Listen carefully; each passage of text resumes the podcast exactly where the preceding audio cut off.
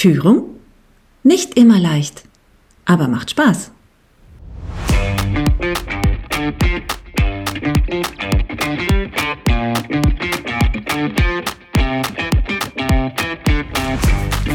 Und manchmal ist es auch eine richtige Herausforderung.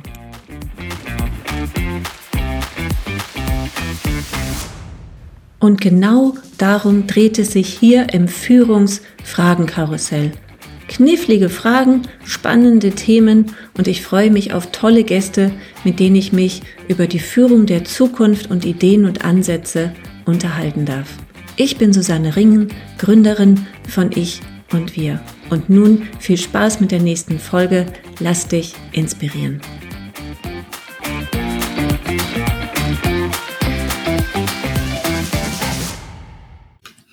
Hallo und herzlich willkommen wieder zum Führungsfragenkarussell. Und heute sind wir zu dritt da. Annika und Anna, ich grüße euch. Schön, dass ihr beide da seid heute. Hallo. Hallo. Danke für die Einladung. Kann ich gerne. mich nur anschließen. Ja, gerne. Wir reden über das Thema, wie bekommt man Agilität in, in die Verwaltung rein? Wie macht man das? Was passiert da auf dem Weg? Und ihr beide habt damit zu tun. Erzählt mal so ein bisschen genauer, was ihr da macht, warum, weshalb, wieso, damit wir dann in dieses Thema einsteigen können. Ja, gerne. Ähm, wir beide, also Anna und ich, ähm, arbeiten beim Digitalservice. Ähm, der Digitalservice äh, entwickelt digitale Lösungen für die Bundesverwaltung und im Zentrum stehen da eigentlich die Bedürfnisse der Nutzerinnen. Das heißt, wir wollen gerne ähm, nutzerzentriert für Bürgerinnen und Bürger Dienstleistungen entwickeln, die einfach besser funktionieren und äh, vor allem für alle funktionieren. Ja, das ist ein großes, hehres Ziel. Und ja. äh, wir, ähm, was, was mich an der Stelle tatsächlich auch interessiert, also jenseits von irgendwelchen Projekten so, was macht das mit den Menschen, was macht das mit den Führungskräften auf dem Weg, wie mhm. könnt ihr die mitnehmen? Mhm. Ähm, weil es ist ja nicht so, dass das so einfach ist. Also ich glaube, viele Menschen stellen sich das so einfach vor, hurra, alles wird agil, aber das macht ja was mit uns. So, was, was erlebt ja. ihr da? Hm? Ja, ich glaube, das macht ganz viel mit uns, denn keiner von uns will sich gerne verändern. Also mhm. Veränderung bedeutet ja, man tritt aus seiner Komfortzone heraus und probiert etwas Neues aus ähm, und im schlimmsten Fall misslingt es. Und ähm, wir haben mit unseren beiden Fellowship-Programmen Tech und Work for Germany ähm, Programme entwickelt, wo wir den Inspirationsraum überhaupt erstmal aus, aufmachen und der Verwaltung einen ähm, freien Raum zur Verfügung stellen, wo sie Agilität ausprobieren dürfen und auch ähm, das Verständnis für sich erproben können, was das ähm, mit ihnen macht und auch mit den Projekten macht. Ähm, denn es macht ähm, auf der einen Seite natürlich auch sehr viel Positives. Ähm, man, man sieht ähm, ähm, mehr seine Handlungsspielräume, man kann mehr in seinen Handlungsspielräumen agieren ähm, und man sieht vielleicht auch ähm, ja schneller einen Problem sich lösen. Ähm, und das versuchen wir auf sehr unterschiedliche Art und Weisen mit den beiden Fellowship-Programmen. Ja. Das, was du als erstes so gesagt hast, das hat mich auch sofort angesprochen. Wir Menschen wollen uns ja auch gar nicht wirklich verändern. Ähm, und das ist ja nicht nur so, dass wenn wir über das Thema Agilität sprechen oder wir führen irgendwie irgendwas Neues im Unternehmen ein, das ist ja auch der Mensch an sich, ähm, ne, wir sind ja auch Gewohnheitsmenschen, wir sind Gewohnheitstiere und es ist ja teilweise schon eine Überforderung, ähm, wenn ich über einen physischen Arbeitsweg nachdenke, da ist eine Baustelle, ich muss anders fahren oder ich ziehe um und ziehe aber nur drei Straßen weiter und regelmäßig lande ich noch vor der alten Haustür, einfach weil wir unser Gehirn gerne so viel Energie spart, dass es so mhm so, oh, den Weg kenne ich schon, den fahre ich jetzt mal. Und wenn ich dann Gedanken bin, lande ich dann woanders. Ja. Und das heißt, es steckt ja so tief in uns drin, in Gewohnheiten zu denken und zu arbeiten. Wenn sich dann was verändert, ne, das, ne, sind Ängste, Sorgen, Dinge, ne, was du auch mal so Dinge verkehrt zu machen. Wie geht ihr denn dann in diesen ich nenne es mal fast, es klingt ja wie ein Schutzraum, ne, so ein Schutzraumprojekt. Ähm, ja. Wie geht ihr da mit den Menschen um, wenn ihr, wenn ihr das so erlebt, wenn ihr diese Berührungsängste auch mit Technologie mhm. erlebt? Mhm. Ähm, wir versuchen sie sehr stark mitzunehmen und eigentlich auch zu ermutigen, ähm, Dinge auszuprobieren. Ich glaube, mhm. es geht gar nicht mehr so darum, Digitalisierung unbedingt zu begreifen, sondern ähm, Menschen zu ermutigen, etwas Neues auszuprobieren und da durch das Ausprobieren ähm, einfach auch die Angst davor zu verlieren. Ähm, ja. Das ist der Vorteil von Agilität. Ich spreche ja nicht die ganze Zeit übers Tun, sondern ich tue es mhm. und das dann eben auch in Anleitung mit unseren Fellows zusammen, ähm, die einfach ja auch sehr erfahren sind auf ihrem Gebiet und ähm, eben begleiten. Und uns ist das sehr wichtig, nicht über Agilität zu sprechen, sondern Agilität erfahrbar zu machen und auch gar nicht so häufig dieses Wort einfach in den Mund zu nehmen, sondern ähm, mit den Methoden, die ja ähm, durchaus wunderbar sind, ähm, zu beweisen, dass man auch anders denken kann und dass dieses andere Denken ähm, in dem eigenen Wirkungskreis anfängt und, und bei sich selber und nicht unbedingt von oben vorgegeben werden muss oder ähm, dass es auch nichts Schlimmes ist, bei sich selbst irgendwie anzufangen und einfach nur seinen Schreibtisch neu zu sortieren ähm, und mit ganz kleinen Tools einfach schon eine unheimliche Begeisterung bei sich selbst oder auch bei den ähm, nahen Mitarbeitenden auszulösen, um dann auch agieren zu können. Und da hat Anna eine, eine Anekdote. Ja, ich glaube, es geht hier wirklich so um die Erfahrbarmachung. Also mhm. Agilität ist ja so ein Buzzword heutzutage, irgendwie, dass alle auch gerne so mitmachen möchten. Aber was passiert jetzt, wenn man es wirklich selber einführen muss? Und ähm, vor allem die Bundesverwaltung ist ja sehr darauf bedacht und ja auch irgendwo aus gutem Grund, sehr zuverlässig zu arbeiten. Und Agilität äh, ist ja immer so das Gegenteil von Wasserfallmodell. Irgendwie wir ähm, planen irgendwie total lange im Voraus, wir geben das Ergebnis vor, wir definieren ganz am Anfang alle Schritte, wie wir da hinkommen, was halt ganz wenig Raum dafür lässt, nochmal Nutzerinnen irgendwie einzuholen, iterativ zu arbeiten und so die Logik-Steps, die man sich natürlich immer irgendwo überlegt, nochmal zu überprüfen. So sind meine Annahmen richtig. Und an sich muss man sagen, und das ist, das probieren wir in jedem Jahrgang immer nochmal weiterzudrehen, ist eigentlich Agilität die viel sicherere Variante, wenn man aufs Ergebnis schaut. Aber es wirkt erstmal mehr unsicherheitsstiftend, weil man halt die, die Schritte oder die Wege, die man geht, nicht ganz vorneweg definieren kann. Und es ist irgendwie, wir leben das immer wieder in Projekten, dass wir, wir predigen das natürlich und die Leute committen sich auch dazu, die sagen so, wir haben total Lust, wir machen bei euch mit. Und dann merken wir aber, deren Verhalten ist noch nicht darauf angepasst, mhm. erstmal agil zu arbeiten. Und so das hat einfach irgendwie, wir müssen das ganz oft wiederholen und die merken dann aber auch, wenn wir zum Beispiel sagen, eine Digitalisierungsstrategie, die muss doch eigentlich ähm, transparent gemacht werden, also von einem, von einem Ministerium, die muss doch eigentlich transparent gemacht werden, damit auch alle ein Buy-in haben, damit alle verstehen, das ist unsere Strategie, so kann ich dazu beitragen.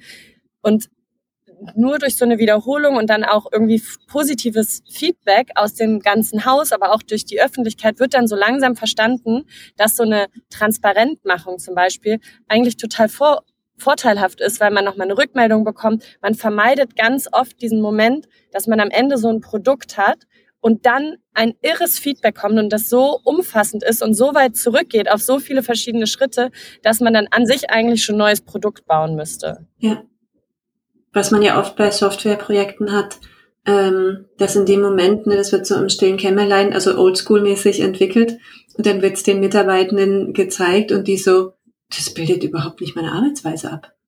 So, und das ist ja gerade ähm, in der Verwaltung ähm, so wichtig, dass die Arbeitsweisen abgebildet werden und dass die, keine Ahnung, Klicks sparen, Dinge schneller finden, dass es eine gute Oberfläche ist und jeder, der mal im, im Bürgeramt gesessen hat, hat auch gesehen, äh, wie verzweifelt manche Menschen wild rumklicken, weil sie den richtigen Button nicht mehr finden, weil die Oberflächen einfach nicht bedienfreundlich sind. Die sind halt von irgendwelchen Menschen entwickelt worden, aber die Menschen, die die bedienen dürfen, wurden wahrscheinlich nicht mit einbezogen. Ne?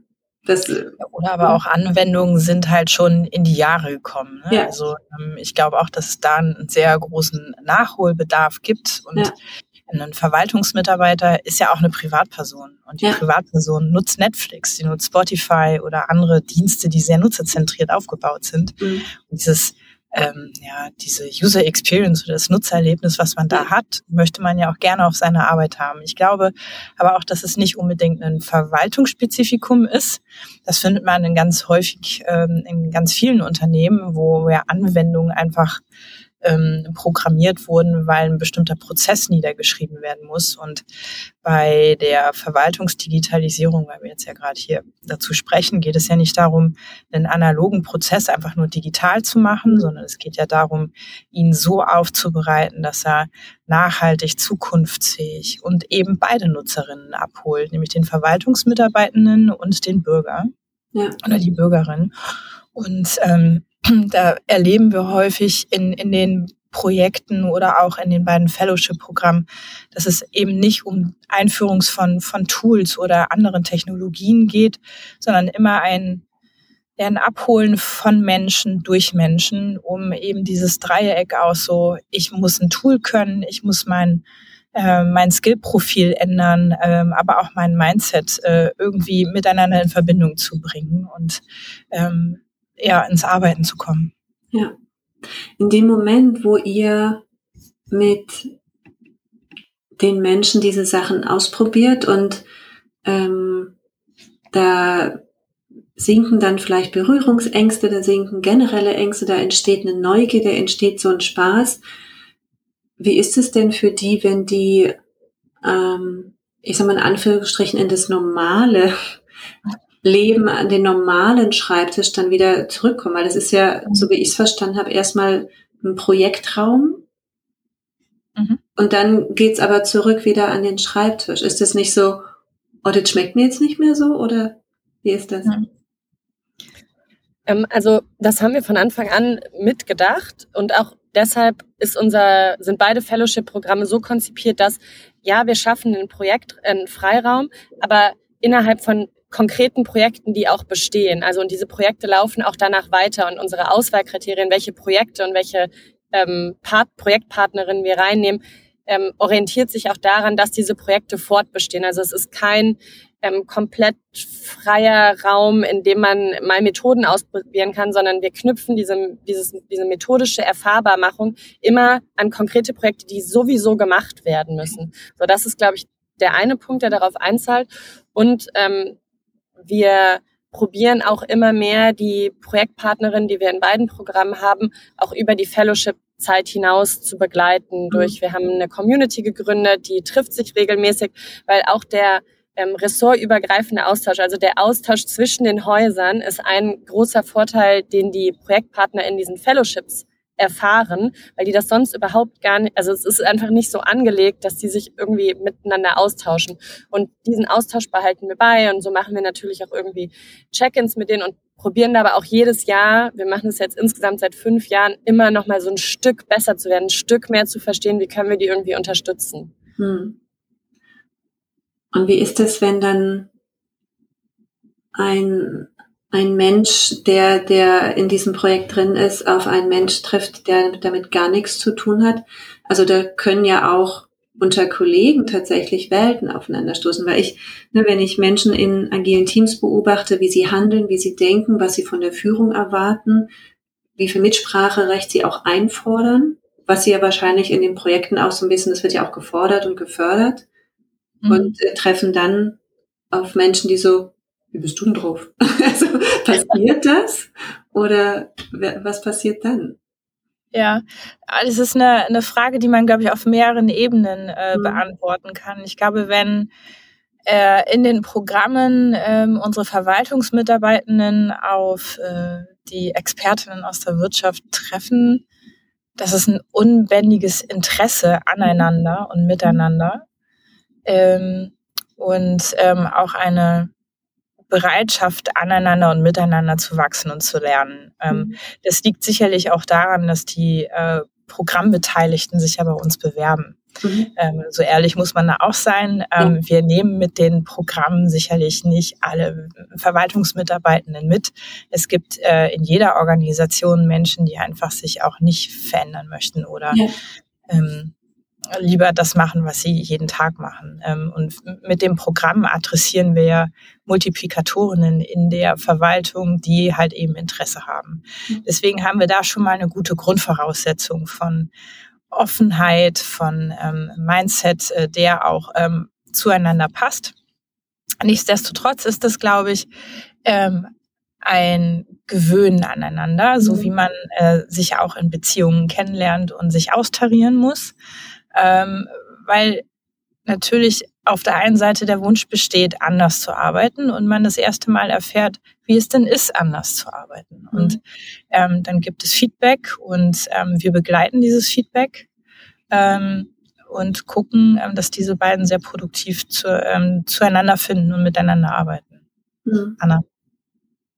Genau, mittlerweile ist es tatsächlich so, dass wir halt auch die Tandem, äh, die Projektpartnerin sehr gezielt auswählen nach deren Motivation. Das war aber in den ersten zwei Jahren durchaus nicht so. Mhm. Aber da war das immer total spannend zu sehen, dass manchmal Leute in, den, in die Programme gestartet sind, die irgendwie äh, das vielleicht irgendwie von ihren Vorgesetzten vorgegeben bekommen haben, dass sie doch da mal mitmachen sollen. Also erstmal Motivation, ja. Eigenmotivation, erstmal ehrlich gesagt nur, nur extra Arbeit. Weil das muss man sagen, diese Programme sind für die Projektpartnern echt oftmals ein bisschen extra Arbeit. Mhm. Und ich erinnere mich noch so an eine Situation von einem Projektpartner, der am Anfang äh, sagte, ähm, und du, ähm, wieso bist du jetzt Psychologin zu einer Fellowin, die, ähm, glaube ich, Psychologie studiert hatte und es überhaupt nicht verstehen konnte, wieso jetzt eine Psychologin auf einem Tech-Projekt ist? Und dann, und das, diese Veränderung sehen wir recht häufig nach diesen drei respektive sechs Monaten Fellowship-Programm, bei denen so ein Umschwung stattgefunden ist, dass dieser Mensch an der Abschlussveranstaltung, die wir immer machen, der größte Vertreter von Interdisziplinarität war und so gesagt hat, ich möchte nie wieder in einem Team arbeiten, das nicht interdisziplinär aufgestellt ist. Und wir hatten es auch erst letztes Jahr, dass wir auch wieder eine Projektpartnerin, die relativ skeptisch war, so wie soll diese Veränderung passieren? Mein, irgendwie das ganze Haus ist doch noch so wenig auf Veränderung gepolt. Ich habe doch keinen Freiraum und wir sagen den vor allem bei Work for Germany, ähm, wo es ja viel um Transformationsprozesse geht, immer, die Veränderung fängt erstmal bei dir persönlich an und es war ganz bisschen herzzerreißend, aber der, äh, bei der Abschlussfeedback-Runde ist sie so ganz stolz nach vorne gerannt und hat so ein Post-it an die Wand ge, äh, geklebt ähm, unter Was hast du gelernt im Fellowship-Programm? Und dann hat sie geschrieben, die erste Veränderung bin ich. Süß. Ja, das ist toll. Das sind so tolle, das, das sind so tolle Feedbacks und deswegen war ja tatsächlich so, ne, die Sorge geknüpft, so meine Frage so, und was ist, wenn die wieder an ihren Schreibtisch zurück müssen? Das ist ja so, das würde sich ja für die anfühlen wie zurück in den Käfig. Also wenn sie diese positive Erfahrung gemacht haben, das finde ich so toll, ne, dass ihr sagt, so, nee, nee, die können dann schon weiter ähm, so arbeiten und äh, vor allen Dingen auch diesen Spirit oder so auch weitertragen und ja. äh, ja. dann andere was, mitnehmen, was, andere neugierig machen, die dann auch Bock drauf haben. Das ja. ist vielleicht auch so der Gedanke. Ne? Was, was ich da wichtig finde, ist auch immer noch mal, ähm, das funktioniert auch nur, wenn die Führung, Führungskraft, also ähm, die Führungskraft mitmacht und, und denen auch den Rücken stärkt. Ja. Ähm, wir sehen das im Fellowship, das ist nicht immer natürlich der Fall, aber bei den Projekten und Vorhaben, wo wir auch ein sehr starkes Bayern von den Führungskräften haben, wo der Staatssekretär auch nochmal Danke sagt, ja. ähm, das sind ähm, die Projekte oder auch die Verwaltungsmitarbeitenden, die ähm, sehr treu dieser Methodik einfach bleiben und, und auch dranbleiben wollen ja. und auch können. Ähm, weil es ist ja so, ähm, was Neues lernen ähm, anderen Gestaltungsspielraum annehmen, bedeutet auch, ich muss ähm, Zeit bekommen, das zu lernen, das zu integrieren, das in den Arbeitsalltag zu integrieren. Und ähm, das äh, geht halt nur über die Führungsebene. Ja. Ja. Und das ist ja maximal Gold wert. Ich meine, ich war, ich war lange Personalleiterin und ich habe so ein bisschen am eigenen Leib auch gespürt und ich habe es bei den Kollegen, Kolleginnen auch beobachtet, in dem Moment, wo so, ah ja, geh mal auf ein Seminar und lern mal was, dann ist man ja so entflammt und möchte das mhm. anwenden und beibringen und nutzen und irgendwas verändern. Und dann ja. heißt es so, nee, du solltest es nur lernen, so für dich. So. Ja, genau. Und also da ist ja das Frustrationslevel also. Unheimlich groß. Und, und das ist ne, das, ja dass genau dass dieser Raum da ist, dass die Führungskraft auch sagt, okay, und dann setzt du das aber auch um, dann bekommst du die Zeit. Also ja. das ist ja, ja, maximal Gold wert. Ja, und ich, ich äh, empfinde das ähm, Programm Work for Germany gerade da als USP. Also wir gehen mit den Expertinnen halt in die Ministerien, an den Arbeitsplatz und mhm. begleiten den Mitarbeitenden bei seiner täglichen Arbeit und geben da eher Tipps und Tricks, wie er das manifestieren kann, was wir vielleicht in größeren Lernveranstaltungen dann äh, nochmal vermitteln wollen. Und es mhm. ist eben eine sehr gute Kombination. Und ich glaube auch, dass Lernen und erfahrbar machen sich einfach ändern muss. Ähm, mir bringt es persönlich nichts, wenn ich zu einem Seminar fahre, was fünf Tage lang geht und ja. ich komme dann mit einem riesengroßen Package an ja. Aufgaben zurück, die ich äh, implementieren will. Ähm, das funktioniert nicht. Das ist so ja. ähnlich wie ich nehme mir vor, ins Fitnessstudio zu fahren, ähm,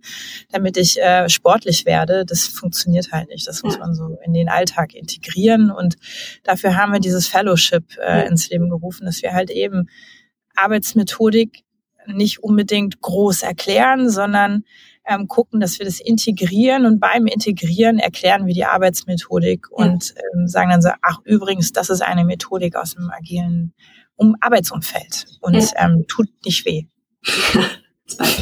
ja. ja, das ist äh, letztendlich ne, diese zwei oder fünf Tage Seminare, das ist dann so reingepumpt. Nach dem zweiten Tag bin ich eh nicht mehr aufnahmefähig. Und wenn ich zurückkomme, warten die ganz, wartet die Arbeit ja. auf mich. Und das ist halt, ne, statt Step by Step in kleinen Happen mhm. verdaubar, erlebbar zu machen. Ja, ja. Also was wir mit den Fellowships ähm, allerdings auch immer wieder sagen, beziehungsweise wenn wir ähm, über Agilität sprechen, es ist nicht der heilige Gral und auch nicht das Allheilmittel für äh, Probleme oder Herausforderungen, die wir gerade in Zusammenarbeit oder ähm, auch in, in anderen Herausforderungen haben. Also ich werde mit Agilität nicht den Klimawandel retten äh, oder lösen können, ja. sondern es ist eher ähm, ja, einen, einen Baukasten, der mir vielleicht helfen kann, das Problem anders oder besser ja. zu begreifen oder vielleicht auch nochmal partizipativer ähm, zu begreifen, damit ich vielleicht eine schönere, bessere, nachhaltigere Lösung finde. Ja. Ähm, aber wir haben nicht den Anspruch, Verwaltung zu revolutionieren oder sagen auch nicht, das ist alles blöd, was, was ihr da macht, sondern ähm, der Verwaltungsapparat hat schon so seinen Sinn, ähm, so wie Anna ja auch sagte. Ja. Und ähm, wir wollen eher gucken, dass wir mit den Arbeitsmethoden, die es ähm, in der agilen Softwareentwicklung gibt, ähm, vielleicht eine, einen ja, effektiveren, smootheren Weg zu, zu einer Lösung finden. Ja. Ähm, aber immer basierend auf, auf dem, was, was da ist und mit sehr viel Respekt der, der Leistung gegenüber die Verwaltung einfach ja auch erbringt. Ja, ja und auch mit, mit Blick auf das Ergebnis und nicht einfach Genau. Äh, Frau Schmidt, wir müssen mal agil machen, bestellen Sie mal so einen Berater, ne? sondern wirklich so die Ergebnisse genau. sollen sich verbessern. Ja. Und äh, da sucht man dann die passende Methode dafür, aber nicht, wir machen die Methode wegen der Methode. Genau. So. Ja. Und ich glaube, das ist auch eine Sache, die unsere Fellows so besonders spannend finden, also die ähm, aus der oftmals Privatwirtschaft kommen und dann halt sich diese drei bis sechs Monate ähm, frei nehmen und dann, um an einem der Programme teilzunehmen, dass man wirklich in der öffentlichen Verwaltung äh, so sein Verständnis von Agilität und wie wendet man das an und was ist jetzt der richtige Erklärungsstep und irgendwie, wie passt man auch eine Methodik irgendwie ans Umfeld an und wo muss man auch einfach mal sagen, da passt jetzt Methodik gerade nicht. Also auf diesen dieser Prozess ist so wichtig, dass der, dass das Ergebnis dann doch irgendwie eine Sicherheit hat. So äh, hier schaut man jetzt nur mal, dass es eine Retro vielleicht danach innerhalb des Teams gibt. Also ich glaube, diese ja. ähm, Übertragbarkeit und Anpassungsfähigkeit finden viele auch besonders in der öffentlichen Verwaltung spannend. Mhm. Und ich wollte auch nochmal sagen, weil ich diese Lanze, glaube ich, so oft ähm, probiere zu brechen, wie es geht, dass ich finde, an der öffentlichen Verwaltung kann man so die Problematik mit Agilität so besonders plastisch darstellen, also so besonders greifbar machen. Aber an sich ist es auch in jedem Unternehmen und in jedem Konzern so. Also Unternehmen haben nur ich weiß nicht ganz genau wieso, eine viel, ähm, einen viel leichteren Weg, sich als agil zu verkaufen und sind es dann aber doch überhaupt ja. gar nicht in der Umsetzung. Und da kommt es genauso drauf an, ob die Mitarbeitenden Lust haben, ob es Vorgesetzte gibt, die das unterstützen. Und auch in agilen Unternehmen gibt es wahrscheinlich sehr hierarchische und unagile Organisationen. Und ja. da gibt es immer so einen komischen, äh, äh, so ein komisches Vorurteil gegen der, gegenüber der öffentlichen Verwaltung, obwohl es und das sagen unsere Fellows auch immer, manchmal dann doch gar nicht so unterschiedlich ist. Ja, das heißt, es, äh, Scheinagilität gibt es überall an der Stelle. Ja. Ihr hattet ja auch das ähm, Thema, die Führungskräfte stehen da auch äh, voll hinter angesprochen. Da möchte ich natürlich ne, mein, mit äh, meinem, meinem Grundanliegen äh, Führung auch noch mal reinhaken. Ähm, was macht es denn tatsächlich mit den Führungskräften selber. Ich, ich gebe davon aus, dass auch Führungskräfte so mit in das Programm reingehen. Und ähm,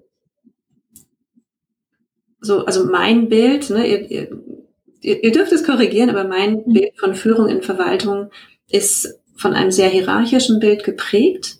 Das heißt, ähm, da, da hängen dann ähm, ne, die, die klassischen Gehaltsbänder dran, Stufe A, B, keine Ahnung, ich bin da nie durchgestiegen durch, durch diese Stufen, wer kommt wann wohin, mit welchem Abschluss und so weiter.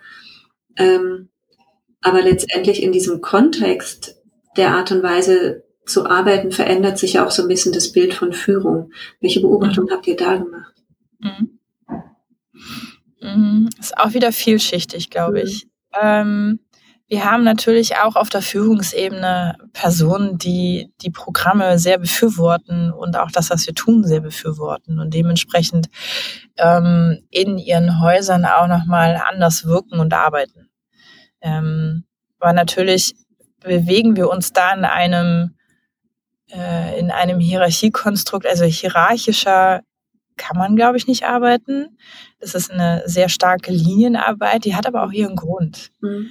Also ähm, man muss ja nochmal da auch verstehen, dass ein Ministerium zum Beispiel äh, durchaus die, diese Hierarchie braucht, damit, wenn es einen Legislaturwechsel gibt, eben nicht das ganze Ministerium auf den Kopf gestellt wird. Mhm. Oder auch die politische Arbeit nicht auf den Kopf gestellt, also mhm. nein, andersrum, die Verwaltungsarbeit nicht auf den Kopf ja. gestellt wird durch die politische Arbeit. Und ähm, das hat schon alles so seinen Grund. Ähm, und da ist aber auch teilweise dann unsere Grenze erreicht, wenn es dann eben an die Geschäftsordnung eines Hauses äh, oder auch der Bundesregierung geht. Da ist Kulturwandel dann nicht immer zu 100 Prozent möglich. Aber ähm, die Fellowships oder auch, ähm, wenn wir jetzt bei uns in der Softwareentwicklung darüber nachdenken, wie wir die Projekte aufsetzen, ähm, brauchen wir definitiv die Führungskräfte und die müssen das, was wir machen, mit unterstützen. Weil es ist eine andere Art zu arbeiten, es ist auch eine andere Art, Entscheidungen zu treffen. Mhm. Man muss Entscheidungen treffen wollen. Das ist, glaube ich, auch nochmal wichtig. Ähm, und da gegebenenfalls auch ein Risiko eingehen. Mhm. Ähm, da ist auch nicht jeder zu gewillt, ob jetzt in der Verwaltung oder in der Privatwirtschaft. Mhm. Ähm, und ähm, das ist nochmal was Besonderes da an der Stelle. Aber mhm. so der, der Unterschied halt, Entscheidungen treffen zu wollen und dann auch zu müssen in einem agilen Kontext und nicht erst eine Entscheidungsvorlage zu erarbeiten und die wird dann einmal die Linie hoch und runter gespielt, ja. ähm, ist eben das Besondere. Aber da haben wir Fürsprecher, die das mit uns ausprobieren und dann aber auch äh, zeigen, dass es funktioniert. Ja. Oder funktionieren kann. Ja. Und ich finde das, äh, Annika, vielleicht kannst du gleich äh, noch so zwei, drei Sätze dazu sagen, weil ich finde das ja auch immer bei uns im eigenen Team so sehr spannend. Also was da das Verständnis von Agilität ist und ähm, dass es ja auch da manchmal dann doch noch Überraschungen gibt, was quasi auch vielleicht die Downside von Agilität ist, nämlich dass man sehr eigenverantwortlich arbeiten muss, dass man sehr entscheidungsfreudig sein muss, dass man natürlich auch weniger Sicherheit hat in den Entscheidungen, die man trifft, weil man halt keine drei Leute hat, die irgendwie einen Haken dahinter setzen. Also mhm ne, das, das, das erfahren wir ja auch so und du führst ja unser Team. Ich weiß nicht, wie siehst du, wie, sie, wie nimmst du das wahr? Sorry, ich habe ganz kurz auch mal eine Zwischenfrage gestellt. Also Anna ist bei uns für die Kommunikation zuständig, deswegen stellt sie auch gerne Fragen. ähm, ja, ich glaube, das ist ein Lernprozess in jedem Team, ob jetzt Verwaltung oder nicht. Also ja. eigenverantwortliches Arbeiten ist total schwer. Ja. Und es erfordert einfach ähm, von der Führungskraft eine gute Struktur, klare Leitplanken oder KPIs, wie man ja in den Firmen so sagt. Ja. Ähm, und, und dann aber auch sehr viel Vertrauen in das Team, dass sie sich schon zurechtdrückeln in diesen Leitplanken. Und ja. dann, klar, passieren da auch Dinge, die vielleicht hätten nicht passieren sollen, aber daraus lernen wir und mhm. ähm, dann macht man das halt nicht nochmal. Ja. Und ähm, ich finde diesen lernenden Aspekt, ähm, gerade was Führung angeht, ähm, extrem wichtig. Ich hatte persönlich mal ein, ein Team in einer anderen Firma, die da habe ich ins Lenkrad gegriffen. Also man selber darf ja in diesem Servant Leadership Gedanken nicht unbedingt dem Team sagen, das darfst du jetzt nicht machen. Mhm. Ähm, Und das habe ich aber gemacht und äh, habe da sehr heftig eins auf die Finger bekommen. Und ähm, das nächste Mal habe ich es nicht gemacht. Und sie haben natürlich aus diesen Fehlern gelernt, aber auch viel nachhaltiger gelernt, so dass sie alle, das heißt Erwachsene, aber souveräner in ihren, auf ihren Arbeitsgebieten wurden und ja. sich untereinander auch unterstützt haben. Und ähm, das Ergebnis ist ähm, gewesen, dass ich ein selbst äh, organisiertes äh, Team hatte, das Verantwortung übernommen hat, das Mann und Frau steht und äh, eben auch für das Produkt einsteht. Und ähm, ich muss dann eben nicht mit zum Vorstand laufen, um das Produkt zu verteidigen, sondern das macht das Team. Und ich finde es auch sehr wichtig, weil das Team eben ähm, die Programme formt und die, die Ideen in den Programmen mit nach vorne bringt. Und äh, dann sollen sie auch dafür selber einstehen. Und das machen wir bei uns in der Firma auch. Ich präsentiere unsere OKRs nicht. Ja. Das macht das Team. Ja. Oder ein Entsandter des Teams, weil es sind ja nicht meine, es sind die OKRs des Teams. Ja. Ich fand auch die von, von der Begrifflichkeit, äh, was du, Anna, gerade meintest, so, ich muss selbst organisiert sein, ich muss dann Entscheidungen treffen. Es ist kein Darf.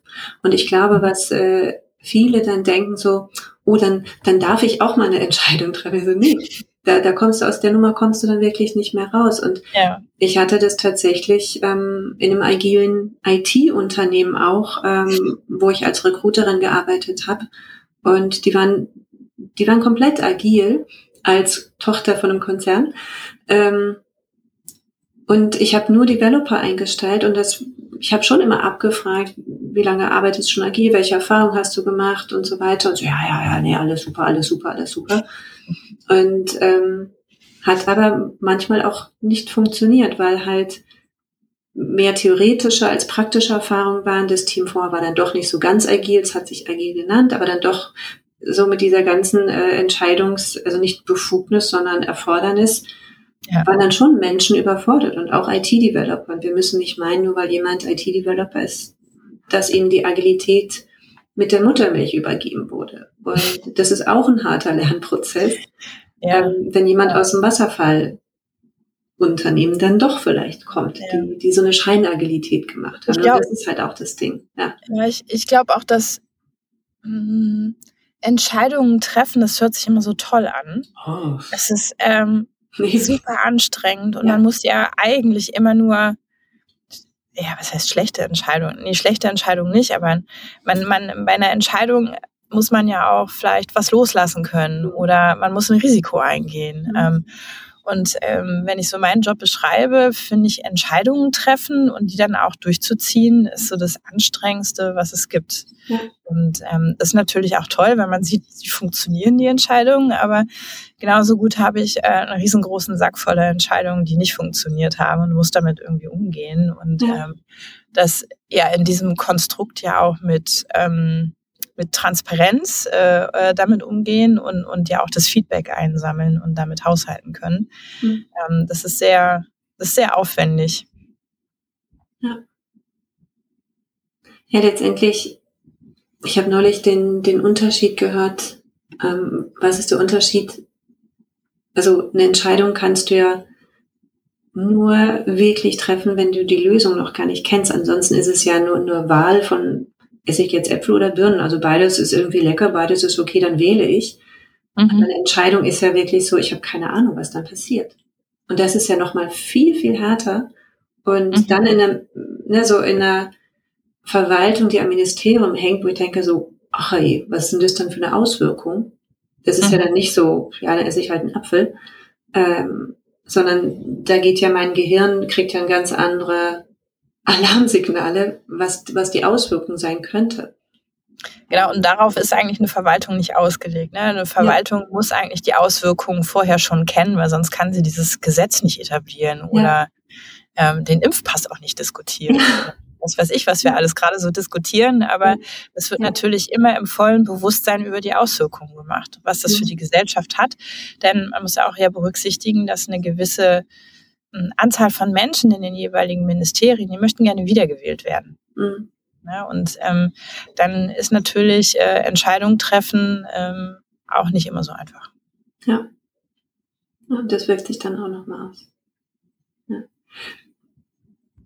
Und ich glaube, bei hier probieren wir halt denen eigentlich zu erklären, dass mit Agilität und Iteration du viel bessere Entscheidungen triffst, als diese vermeintlich gute Entscheidung, die Planbarkeit mit sich einherzieht. Ne? Also dass du irgendwie sagst, so, hier habe ich ein Problem, ähm, dahin möchte ich und ich baue jetzt basierend auf ähm, relativ unvalidierten ähm, Annahmen den Weg dahin auf. Mhm. Und das, also ich finde das immer wieder faszinierend, dass Agilität so äh, mit so Risikobehaftung und unsicher, also und einem unsicheren Outcome assoziiert wird, obwohl es an sich eigentlich der viel sicherere Weg ist, nur dass man das Endprodukt noch nicht so ganz benennen kann. Mhm. Ich, ja, ich, ich glaube, das liegt immer daran, dass wir gewöhnt sind, ähm, in Endprodukten zu denken. Also ich baue mir ein Haus, ich kaufe mir ein Auto. Mhm. Es gibt ja von diesem Innovationszyklus so ein schönes Bild, dass ich eigentlich mich umgewöhne im Gedankengang und sage, ich möchte mich fortbewegen und mhm. dann, okay, wie bewege ich mich fort? Ich gehe spazieren, ich fahre ein Auto oder ich äh, fahre ein Fahrrad und dann entwickelt sich dann irgendwann dahin der Gedanke, dass man dann vielleicht doch ein Auto braucht, weil man oder auch eben Fahrrad, weil man äh, in der Stadt unterwegs ist und schneller von A nach B kommt. Und ähm, dieses von von, von einem Handlungsfeld zum anderen denken und das dann gut abzuschließen und, und evaluiert zu haben, validiert zu haben. Ähm, das ist, glaube ich, ein Umdenken, dass man halt eben nicht erst was konzipiert und dann die ganze Zeit hin und her überlegt und Studien dazu verfasst, sondern diese Studien oder Nutzertests halt beim Entwickeln macht und dann immer noch abbiegen kann. Ja. Das ist ja das, das neue Schöne eigentlich an der Sache. Ja. Ich hatte ja eingangs so ein bisschen, also zu Beginn auch so die Frage gestellt, was, was macht das mit den Menschen? Und letztendlich ist es ja all das, was ich beobachte, ähm, beobachtet habe schon ähm, an Menschen, mit Menschen an mir, ähm, das geht ja sehr tief ins Persönliche rein. Das geht ja schon in meine Persönlichkeitsstruktur rein. Mhm. Und dass es nicht so ist, so, na, dann ändere ich halt meine Arbeitsweise und mache nicht erst das, sondern erst das, sondern es mhm. ist ja wirklich, so wie ihr das jetzt auch ähm, beschrieben hast, ne, die Art zu denken, die Art auf Dinge zu schauen, die Art zu führen, oh, ich muss Entscheidungen treffen, oh, Mut, ähm, das, das macht ja ganz viel. Und das war so die erste Frage, so was, was macht das mit den Menschen? Ich fand das ganz schön, Anna, du hast dieses Beispiel gehabt von dieser Frau, die dann freudestrahlend äh, vorne stand, Veränderung fängt bei mir an, yay. ähm, so, was, was habt ihr da noch so beobachtet oder was sind da noch so eure Gedanken, so, ne, was, was macht das mit den Menschen? Ja. Ich glaube, dass das grundsätzlich Neue ist, dass man auf sich und seine Gefühlsebene auch hört in dem Job.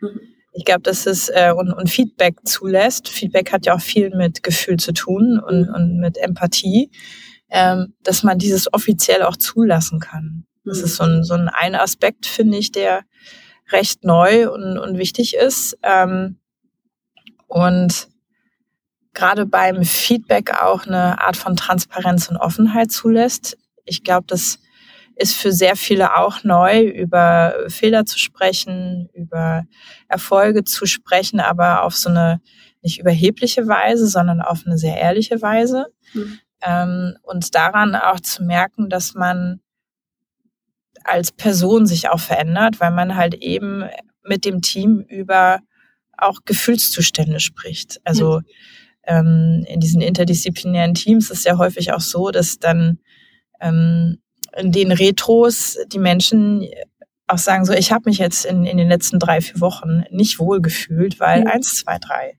Mhm. Und dann muss man damit umgehen. Und mhm. ähm, das macht es auf der auf dem ersten Blick komplexer, finde ich, wenn man dann zusätzlich zu dem eigentlichen Problem in dem Projekt oder in dem Vorhaben noch die Probleme der Menschen irgendwie mitnimmt. Ähm, aber auf der anderen Seite wären die Probleme total unsichtbar. Ja. Und diese Prozesse machen die Probleme sichtbar und auch händelbar und man nimmt aufeinander Rücksicht. Und indem man aufeinander Rücksicht nimmt, entsteht ein ganz anderes Team-Wir-Gefühl, ja. was sich dann wieder positiv auf das Produkt auswirkt. Ja. Ähm, das hört sich total esoterisch an, merke ich gerade, aber ähm, das ist mir jetzt total wichtig äh, geworden in den letzten Jahren. Und ich habe ja. ja auch im Wasserfall irgendwann mal angefangen. Ja, ja, das, äh, also für, für mich ist es gar nicht esoterisch, weil Gefühle sind, haben nichts mit Esoterik zu tun für mich, aber ich verstehe, dass es für viele andere so wie was Gefühle im Job, Verwaltung, also nee, also pff, ne? Ähm, aber ich denke, so wie du das beschrieben hast und äh, was ja das Schöne ist in dem Moment, wo, wo Menschen auch lernen, über Gefühle zu sprechen, das zuzulassen, die Empathiefähigkeit steigt, das hat ja Auswirkungen aufs Privatleben auch. Das hat ja Auswirkungen auf alles. So, ne, in dem Moment, wo ich Zugang zu mir bekomme, zu meinen Gefühlen, zu meinen Bedürfnissen, da, ne, das, das trage ich ja auch weiter. Also ne, im, im positiven Sinne schlägt das Wellen und hatte Auswirkungen darauf. Und wo ich halt auch oft so viel Wert drauf lege, wenn ich mit Führungskräften spreche, denen auch diese Auswirkungen mitzugeben, so wie du gerade mit Menschen heute sprichst. So gehen die nach Hause, behandeln äh, ihre Partner, Partnerinnen, ihre Kinder, die Menschen in der U-Bahn, ne, wenn es da eine gibt oder im Supermarkt. Und in dem Moment, wo das aber auch in eurem Projekt passiert, so wie du das gerade beschreibst, also das hat ja eine Auswirkung, Auswirkung, Auswirkung, Auswirkung mhm. im, im, maximal positiven Sinne. Mhm. Und ich glaube, ich würde so zusammenfassend irgendwie sagen, was hat das für eine Auswirkung auch aufs Individuum? Wenn ich gerade mal so überlege, wir machen am Anfang immer so eine Onboarding-Woche in der ersten Woche, wo wir auch die verschiedenen, also die beiden Welten, die ja schon so ein bisschen existieren. Wir holen diese Fellows rein, die verstehen wenig von Verwaltung. Ähm, dann holen wir die Verwaltung rein, ne? die äh, haben vielleicht nicht so ein ganz gutes äh, Verständnis davon, wo die Fellows herkommen. Und quasi, um die so ein bisschen auf eine Ebene zu heben, machen wir am Anfang immer eine Onboarding-Woche. Mhm. Und ähm, die ersten zwei Tage sind immer nur mit den Fellows, die sind immer irgendwie aufgeregt und da ist so, so richtig was im Raum. Und man muss schon sagen, dass dann so an diesem, dieser erste Tag, wo diese äh, Teams zusammentreffen, die sind schon immer sehr respektvoll. Da geht sehr mhm. viel ruhiger zu, sehr viel bedachter. Ähm, und wir probieren die immer schon in dieser ersten Woche da, also dazu zu bringen, und das funktioniert auch immer, dass zwei Leute, also Fellows und äh, Projektpartner, auf der Bühne kurz ihr Projekt vorstellen. Und äh, ich habe jetzt gerade mal verglichen, am Ende machen wir auch immer eine Abschlussveranstaltung, die sehr, sehr groß ist, wo die ihre Ergebnisse präsentieren. Die, das passiert vor 300, 400 Leuten. Ähm, da sitzen irgendwie deren Vorgesetzte.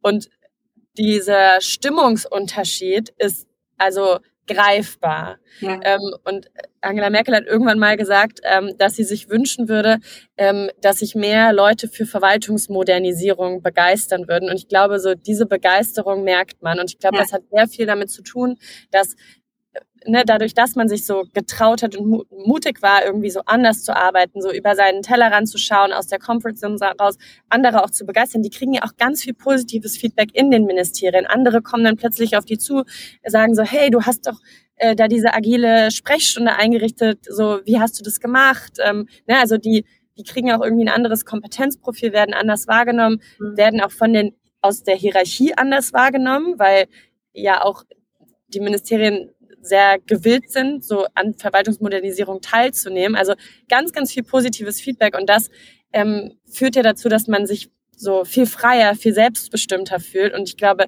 das merkt man irgendwie so am Ende. Und das ist also auch, finde ich, das, was mich irgendwie immer so am meisten berührt, weil man auf der Abschlussveranstaltung ich kann nicht mehr ganz genau sagen, wer da jetzt Fellow ist und also wer quasi Fellow ist und wer Tandempartner ist. Also die kommen wirklich in, an, also so ist es wirklich nicht mehr kein Unterschied mehr.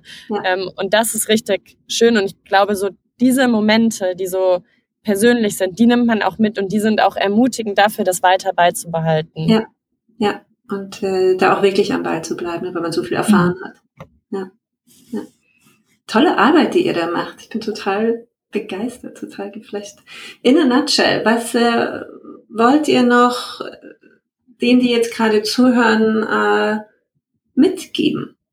Was wollt ihr noch sagen? Ein Appell, ein was auch immer?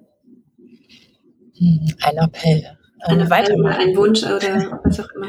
Ja, ich, ich, ich glaube, ich glaube, da, da, da steht eine, eine sehr große Chance mhm. oder da ist eine ganz große Chance vor uns, ähm, in, indem wir einfach ähm, mutig sind, anders zu denken und, und zu arbeiten, ganz andere Welten ähm, sich für uns äh, öffnen und, und auch eine andere Arbeits- und Lebenskultur ähm, sich für uns eröffnet. Und ich finde, ähm, wir sollten es weiter forcieren und ich wünsche mir das auch für unsere Programme, dass die weiter wachsen und, und wie sie äh, immer weiter iterieren dürfen und dementsprechend auch noch mehr Menschen ähm, von dem Thema begeistern können. Ähm, das ist ja auch schon durchaus unser Anspruch, diesen Kulturwandel ein bisschen mitbegleiten zu dürfen.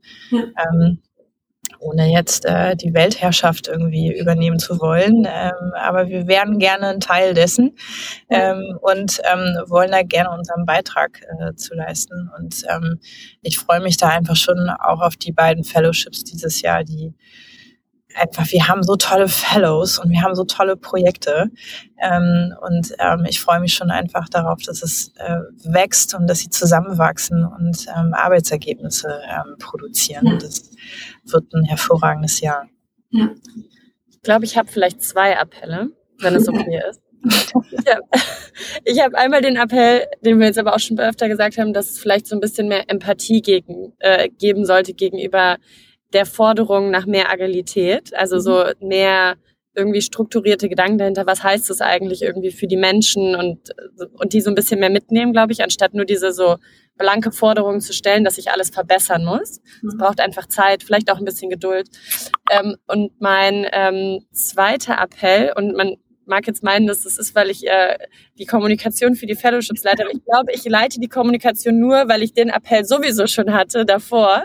Ähm, dass alle Leute, die zuhören, ähm, vielleicht sich wirklich mal Gedanken machen sollten, ob sie nicht Lust haben, in die öffentliche Verwaltung zu kommen. Weil es ist mega spannend, was da passiert und alle suchen nach Impact. Und ich weiß einfach nicht, was mehr Impact hat als so Bundesverwaltung, ehrlich gesagt, weil man kann einfach so viele Leute erreichen und die sind so nett, die Menschen, die dort arbeiten. Man ist so richtig, man kann auch so ganz viele Vorurteile zerbrechen, die ja auch immer total schön sind, wenn die weg sind. Ja, da kann ich mich Anna nur anschließen. Ja. Ja, ich, ich glaube wirklich, dass das, ähm, dass das, was da passiert und was man sieht, anders ist als das Image, als das Bild, ähm, was viele Menschen haben. Und deswegen bin ich so wahnsinnig dankbar. Also A, so die, für die Arbeit, die ihr da macht, aber auch für, für diese Begeisterung, diese Leidenschaft, äh, die ihr mir jetzt hier durch den Äther entgegengesprüht habt. ähm, und äh, das finde ich toll. Wir packen alle Links äh, rein in die Show Notes äh, auch wo die Leute sich dann bewerben können, die jetzt sagen, okay, dann gebe ich der Verwaltung mal eine Chance. Ähm, yay. Und äh, wollt ihr noch ein paar Sätze ähm, zu, zu euch, zu dem Projekt äh, sagen? Ähm, ja klar, wir sagen gerne nochmal was zu uns. Ähm, ähm, also Annika Wilczek mein Name. Ich ähm, bin in der Funktion als Head of Growth bei dem Digital Service und leite einen Geschäftsbereich von zwei Geschäftsbereichen. Ähm, der eine Geschäftsbereich ist die digitale Softwareentwicklung. Ähm, den ich nicht leite. Ich leite die beiden Fellowship-Programme Tech und Work for Germany. Uh, Work for Germany kümmert sich um ähm, die ähm, Change- und Prozessmodernisierung, also Verwaltungsmodernisierung ähm, in den jeweiligen Behörden, wo ähm, Expertinnen aus der Privatwirtschaft ähm, die Verwaltungsmitarbeitenden für ein halbes Jahr begleiten und ähm, anhand von Digitalprojekten halt Prozesse und Arbeitsabläufe modernisieren oder aber auch beraten. Und ähm, Tech for Germany ist das zweite Fellowship-Programm, wo wir innerhalb von drei Monaten mit Verwaltungsmitarbeitenden und Expertinnen aus der Privatwirtschaft in interdisziplinären Teams Probleme lösen und einen digitalen Prototypen oder aber auch ein, eine Herangehensweise ähm, ausarbeiten, die nachher die Verwaltung befähigt, dieses Problem, Problem auch in die Tat umzusetzen. Genau, mein Name ist Anna Huppert. Ich leite die äh, Kommunikation für die beiden Fellowship-Programme seit 2020. Ich habe Jura, BWL und Kulturwissenschaften studiert und bin daher äh, per Lebenslaufverfechterin von Interdisziplinarität. Ähm, ich habe davor äh, unter anderem im Tagesspiegel Verlag gearbeitet und da so ein bisschen meinen Softspot für den öffentlichen Sektor entdeckt, weil wir da ein Festival auf die Beine gestellt haben, das Creative Bureaucracy Festival, das auch immer noch ähm, stattfindet und ich das da ähm, total beeindruckend fand, was in der Verwaltung alles passiert, aber was es für eine Bescheidenheit unter Verwaltungsmitarbeitenden gibt gegenüber dem Impact ihrer Arbeit, weil ich habe davor für einige Startups gearbeitet und fand so den Kontrast zwischen wir liefern irgendwas drei Minuten schneller aus und dafür gibt es eine Riesenkampagne und ähm, in der Verwaltung gibt es eine neue Steuernummer, die 60 Millionen Leute betreffen und es, also es gibt keinen Aufschrei. Also das äh, fand ich einfach nur total ähm, äh, ja krass, wenn man es einfach mal so sagen kann. Und deswegen freue ich mich, dass ich jetzt die Kommunikation leite und die ganzen Digitalisierungsmacherinnen und den Bundesministerien unterstützen kann ja. und mehr Leute für Verwaltung begeistern kann. Ja. Ich glaube, das hast du mit, äh, mit äh, deinen Aussagen hier auf jeden Fall geschafft, dass Leute auf jeden Fall neugierig werden und sich das vielleicht mal ein bisschen besser anschauen. Ja.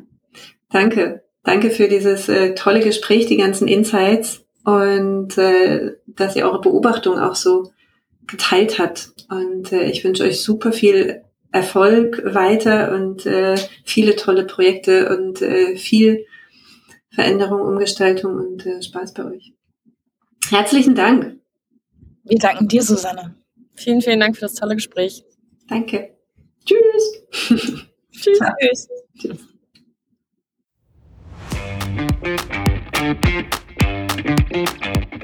Schön, dass du dabei warst. Und ich hoffe, du konntest dich ein bisschen inspirieren lassen und was für dich mitnehmen. Und wenn du auch mal hier im Führungsfragenkarussell mit mir über ein Thema reden möchtest oder eine Frage ziehen möchtest, dann melde dich doch einfach gerne. Ich freue mich auf jeden Fall darüber und auch über Feedback und das ein oder andere Sternchen in den üblichen Kanälen.